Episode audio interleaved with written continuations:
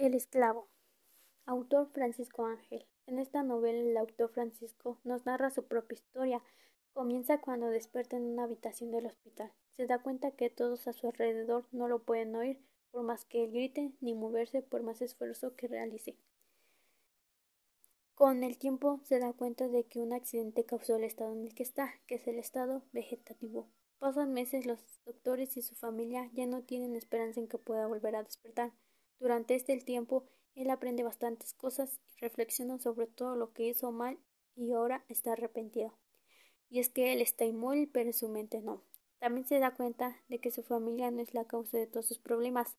A base de palabras y de sinceridad, sus seres queridos le demuestran cuánto lo aman en verdad, y él comprende el amor verdadero en familia.